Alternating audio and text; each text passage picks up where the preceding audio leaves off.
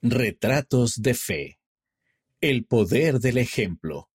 Por Ajim Deda, Tirana, Albania. Cuando hablaba con mi esposa sobre la iglesia, al principio ella no quería escuchar. Sin embargo, percibió cambios en mí cuando dejé el alcohol y empecé a regresar pronto a casa después de salir del trabajo.